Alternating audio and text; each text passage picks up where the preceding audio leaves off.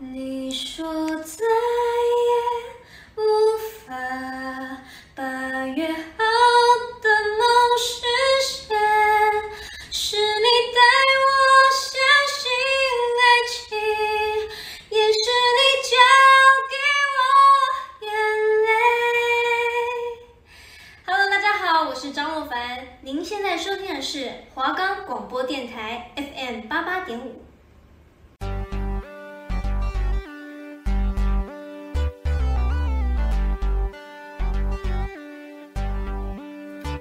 各位听众，大家好，晚安。宇宙科技充满了各位无限的想象，大家是否对于科技生活充满了各种好奇与疑问？也憧憬能为生活带来便利的智慧科技、智慧助理。您的科技观点，科技生活龙一一为您解答。科技生活龙要多深有多深，让我们来为了您了解、探索科技的美好。我是今天的节目主持人黄静维。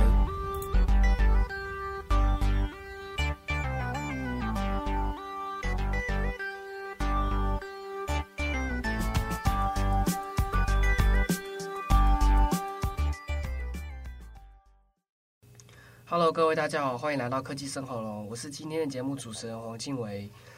我们的节目可以在 Firstory、Spotify、Apple Podcast、Google Podcast、Pocket Cast、Sound Player 等平台上收听，搜寻华冈电台就可以听到我们节目喽。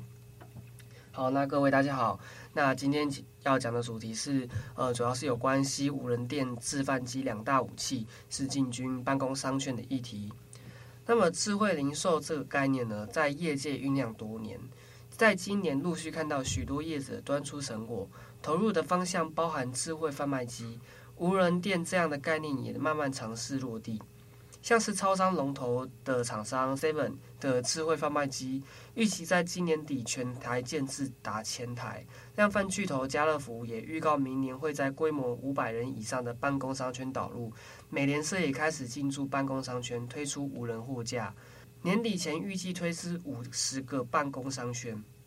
资讯本部部长认为，与其他业者相比，全家便利商店的优势在于店据点是更密集，那店员维护店面补货的速度更快，加上全家会员已将近一千三百万客户使用 App 的经验也越来越熟悉，因此在此时推出了减配店型，要先从办公大楼切入，抢占封闭商圈。那么这些超商的据点再花两年孵出五坪无人的减配店，那下一步的话是。直接进军办公商圈，在二零一八年的时候，呃，全家便利商店开了科技概念一号店，接着在二零一九年又开了二号店，每一间店里都尝试导入了十种以上先前没有尝试过的科技设备，建设成本也高于千万以上。在当时，全家曾表明，科技店的核心目标一开始就是锁定无人商店。在这个方向，而是尝试导入不同科技来降低门市店员的劳务量，进而带来更好的消费体验。在各种技术测试成熟之后，就会导入到适合的店铺当中。到了今天，补货推荐系统已是全台店铺都有导入，IoT 监控设备也导入五百间门市，智能咖啡机则导入六十间，自助结账机也有五十台。随着稳定成熟的科技设备越来越多，全家减配店的雏形也慢慢出现。到了六六月时，全家正式开始在台北总公司办公大楼测试无人减配店，其中导入了智能咖啡机、自助结账机、影像辨识侦测货架以及人流分析摄影机。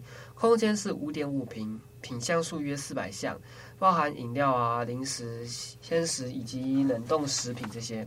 那民众的话，只要凭这个超商的 App 中的会员条码就可以进入店里。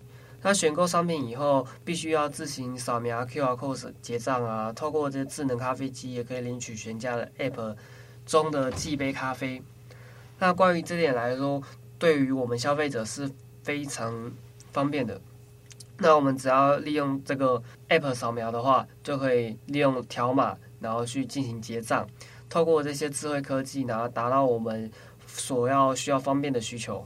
而这间减配店的话，是由超商中的旗舰店来经营，只要摄影机镜头辨识到货架已空，或是智能咖啡机中的咖啡豆、牛奶用罄，都会经由系统自动通知旗舰店来补货。那么关于这一点的话，我是觉得说，呃，因为供不应求嘛，那你如果货架上的东西没有的话，那它可以自动侦测，马立马没有，它就会立马再去补货。那这一点的话，对于消费者来说是非常方便的，而且也不用怕说想要买的东西都买完。那制饭机与无人检配店这两家全家的科技武器已经测试完成，技术成熟，接下来会加速导入各种封闭商圈，成为店铺延伸触及范围的工具。那至于在哪里适合检配店，哪里又适合智慧贩卖机呢？则是依照商区的特性为定。商区的特性可能是，呃，在这个商圈里，它人人数的流动量啊，或者是。呃，交通方不方便啊？这些都是会影响的。那在明年的话，呃，全家将持续优化制贩机与无人检配店的后台系统，要让店长可以在同一个后台一次掌握架上货品数量。未来也将各种智慧贩卖机以及检配店，依照不同商圈特性，打造各种效益最大的组合。那我们休息一下，进广告喽。亲爱的朋友，您还在吸烟吗？快拿着健保卡到戒烟门诊。或拨打戒烟专线零八零零六三六三六三。提醒您，最近兴起的电子烟、加热烟，因为没有浓浓的烟臭味，就被认为无害。其实已经证实，新兴烟品都有二手烟及三手烟的危害，甚至还有爆炸的风险。我是义工蔡依林，所有烟品都 get out。我拒烟，我骄傲。Hello，各位大家好，欢迎回到科技生活喽，我是今天的节目主持人黄静维。那么接下来要讲的议题是有关于台湾首辆商用电动三轮车，载重达两百公斤，为让物流产业带来哪些变革？那目前的话，因应电商盛行啊，物流不只要拼社智慧，还要拼绿。记忆体品牌威刚科技旗下品牌的威速，今天发布了商用三轮车。那么，这个品牌自五年前就投入了电动马达研发，看好电动车是未来趋势。台湾知名品牌的电动轻型机车都是采用它的马达。那海外的话，也是有数家客户，也是一个大客户这样子。那三年前的话，嗯，负责人看见电动三轮车市场的契机，发现国内没有一台电动车能满足台湾物流业者的载货需求。经历三年时间研发，打造出全台首台载重达两百公斤的电动三轮车，容积八百公升，时速八百八十公里。那续航力的话，则是一百公里。具有零排放、低噪音、安全特点，并于二零一九年成立威刚速登机科技品牌。那电池则还有 Gogoro 能源系统。那威刚的话还是提供车队管理平台系统。三轮车介于四轮、两轮之间，比四轮车成本低，车身能够深入巷口。那还附有一键倒车的功能。最大的优势是载重达两百公斤，容积达八百公升。一般机车的容积目前是是两百公升的，那我们是四倍。负责人是这样说的。那么在车体设计上，这个品牌克服了爬坡啊、过弯、车架等三大安全问题，采用的是三点七瓦的马达，满载情况下是可以上阳明山的，上下地下室也没问题。那么负责人是说，三轮车好不好骑的关键是在于过弯啊。当载重量高速过弯就容易翻车，就是如果你载很多东西啊，你一个转弯处一个不小心就可能就是造成翻车的几率。那威速符合欧规的最严格的安全标准，在车架上，通常物流业者是四年换一次车，因此这个品牌的车架疲劳度测试在满载两百公斤的情况下，做了一百五十万次的路况测试。此外，车厢内附有独立电源系统，能够在保温保冷进行冷链配送。第二代还有顶棚设计，克服恶劣天候，而这台车。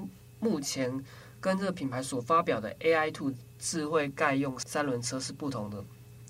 内部的话是称这台为大三轮车，而 AI Two 则是小三轮车，在移动上更灵活。应用场地的话，除了是一般物流运送，还有花卉啊、鱼市、果菜市场的这些搬货需求。以及偏乡老年长照提供热食运送服务。这关于这一点的话，对于海外市场，像是中国、日本、韩国及东协十国都是目标市场。那价格的话，两二十万有找。那另外也是提供后台的管理，意味这个品牌能向客户收取月租费啊，提供智慧排班、最佳的配送路线以及监控车辆安全。不过由于是采用这个 Gogoro 的换电系统，还是需要缴交电池的月租费。那关于这一点的话，我主要是认为说，呃，三轮电动三轮车不管在好不好骑的情况下，呃，能达到节能减碳是非常重要的一部分。所以客户在想要利用这些三轮车可以达到最大的载货量，那同时又要达到智慧节能减碳的方式来去达到这个样子效果的话，我觉得这些事情都是对我们来说是非常有意义的的一件事情。那么我相信，在未来以后，所有的物流业者，像是货车啊，或者是呃美食外送平台啊，他们都是会以这种电动机车或者是电动汽车货车的形式来去达到一个节能减碳的效果，也可以减少空气排放啊，或者是废气排放这些的。那关于这点来说，CO2 太多或者是一些碳排放太多的话，对。我们的空气污染是必然决然有影响的。那关于这点的话，它降低了这些排气污染，那对于空气污染还是有达到一定的效果。我觉得是这样了。那也希望在未来电动汽车的发展能够更加完善、更加完全。那么我休我们休息一下，播放一下推荐歌曲喽。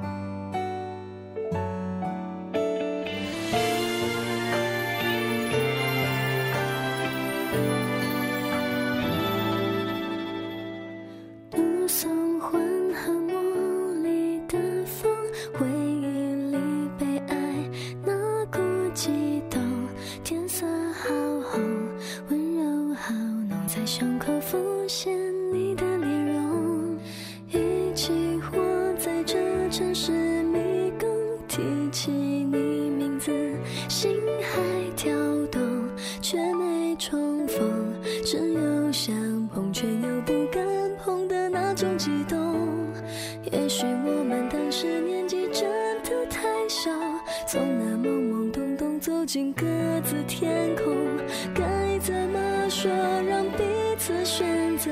但思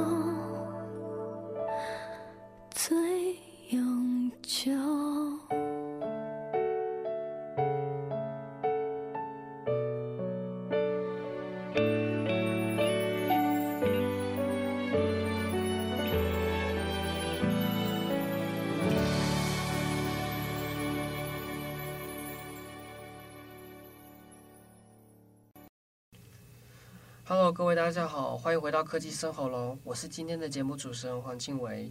接下来要讲的主题是有关于 Google 搜寻引擎是如何运作的，为何那些无厘头的关键字也可以得到精准的搜寻结果呢？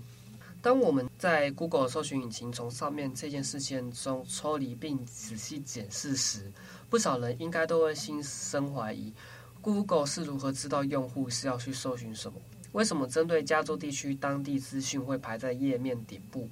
其他地区的人搜寻同样的问题会得到类似的答案吗？那么页面左侧的知识面板在搜寻中发挥了怎么样的作用？那为了可以让了解这个世界上最受欢迎的搜寻引擎，我来讲解一下。Google 是自二零一八年以来就开始在 The Keyword 分享关于 Google 搜寻引擎的各种细节与原理。如果你也有上面这些疑问，不妨跟随本文一起探究 Google 搜寻引擎背后的秘密。我们每天都要和搜寻引擎打交道嘛，而每次使用 Google 搜寻讯息时，输入搜寻关键字的同时，搜寻栏下方都会不断蹦出各式各样根据输入词汇而扩展开来的搜寻建议。目难道是目前此时的 Google 掐指一算，早就知道心里自己心里的那点心思吗？那这种掐指一算的背后，是 Google 一项名为自动完成的技术。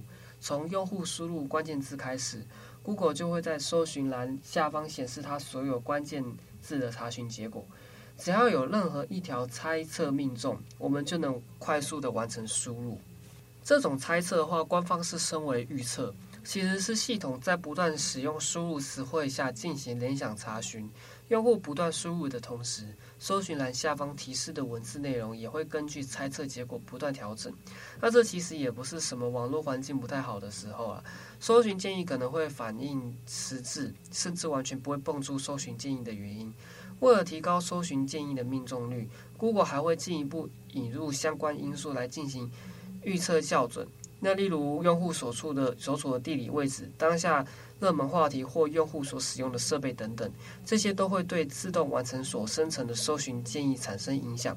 除此之外，很多人应该也知道，用户在 Google 上保存的搜寻历史以及各种搜寻设置，同样也会影响到具体的预测结果。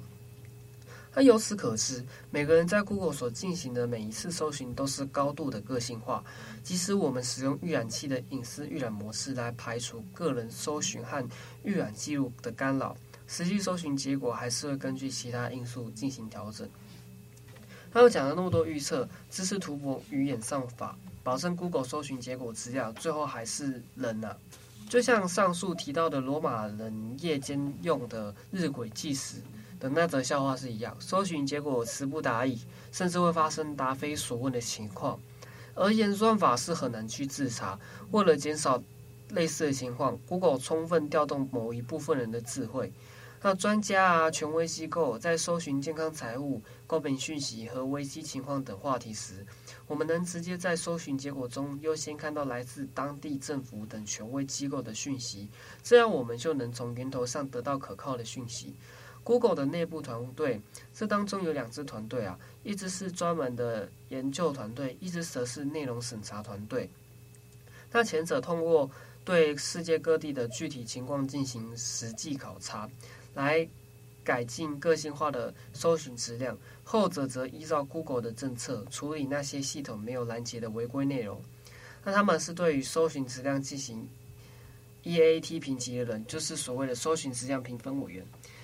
那 EAT 评级反映了搜寻结果的专业性、权威性和可信度。评分员也是同时帮助 Google 评估用户在搜寻行为上实际体验的人。根据 Google 的数据，目前参与这些工作的评分员是有一万多人的，是一个蛮大的数字哦。那么，除了以智慧、人类智慧来弥补演算法的不足以外，那 Google 同样没有放弃对演算法进行优化啊。以网页的相关性及可用性而言，Google 的各种语言理解理解系统，这些语言理解系统存有对应的拼写错误啊、同义词等内容，以及 AI。透过这些系统，Google 是可以了解到搜寻最关键的结果，并进行改善。也就是说，听说的改善啊，假设说我们它像一个 AI 的科技系统，假设我们人在。这个地区要问有关于这地区附近的搜寻结果的话，假如说我是在 A 地方，那我想要去查 A 地方附近的美食，那我只要在呃 Google 的搜寻引擎查说附近推荐的美食以外，它一定是根据你所在的定位系统会去侦测说你在这个地方附近的所有的餐厅的据点是怎么样。那关于这一点的话，那就可以达到我们想要的一些，像是说演算法啊，或者是地点的设置啊，或者是路线的最佳规划，规划出最佳路线。那关于这一点的话，那我们就可以达到这些 AI 系统能为我们人类到达了更多方面的一件事情。那我自己也是很常用 Google 搜寻软体的人。关于 Google，我是觉得 Google 已经深入了我们的生活。在我们生活来说，Google 对我们来说是一个非常方便的一件事情。做什么事情都可以利用 Google 搜寻，或是 Google 的智慧助理，对于我们生活来说是一件非常方便的事情。那我相信，在未来或者是以后，我们人类是可以继续使用这些，嗯、搜寻引擎啊，搜寻软体。现在很多像是呃火狐啊，或者是一些 iOS 的查询系统。他们其实都是可以跟 Google 相较抗衡的，但是目前 Google 来讲，对于我们人类搜寻引擎还是最大宗的。很多人还是会利用 Google 搜寻引擎去搜寻一些他所需要的内容。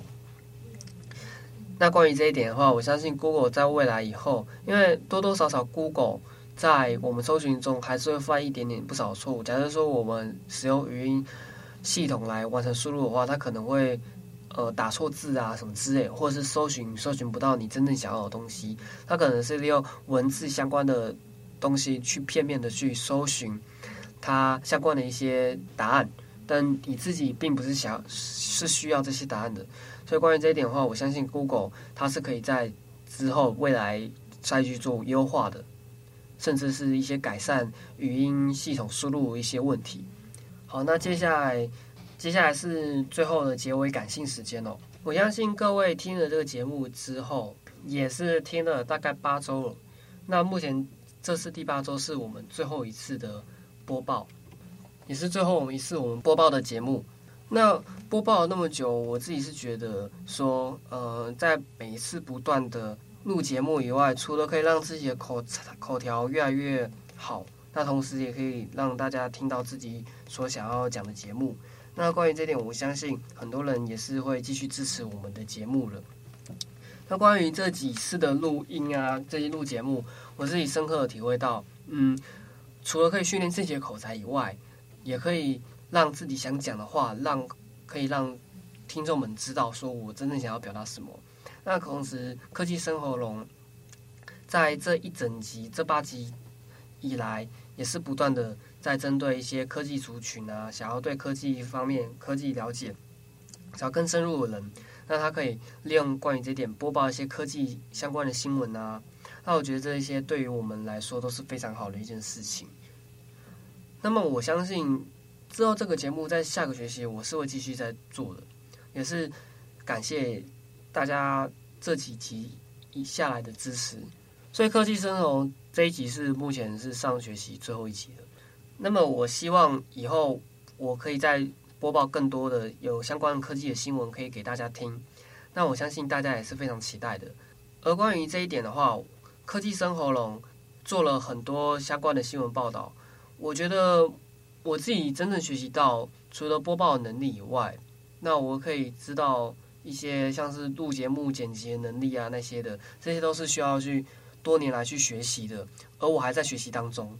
所以，我相信在未来以之后，我科技生喉咙是可以做得非常好的。那我相信，在以后，嗯，不管是之后在广播出入啊，或者是电视台出入，我都可以得心应手。然后利用这些呃所谓的录节目的平台，可以占有一技之长这些的。那我也希望说，在未来之后，我可以利用我在学校所学的这些有关于科技生喉咙啊，不管是各种节目，我可以得心应手，然后在未来的实习当中可以变得更好。那科技生喉咙就跟大家说再见了。那也欢迎下个学期喜欢科技生喉咙的听众可以继续为我支持。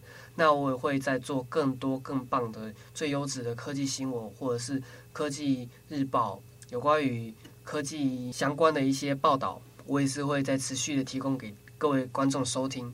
那么科技生喉咙，那我们在最后一周跟大家再见了，拜拜。那么我们的节目可以在 Firstory、Spotify、Apple Podcast、Google Podcast。Pocket Cast、Sound Player 等平台上收听，搜寻华冈电台就可以听到我们的节目喽。那么科技生喉咙，我们今天跟大家说最后的再见。那也相信在下学期可以再继续跟大家相见欢。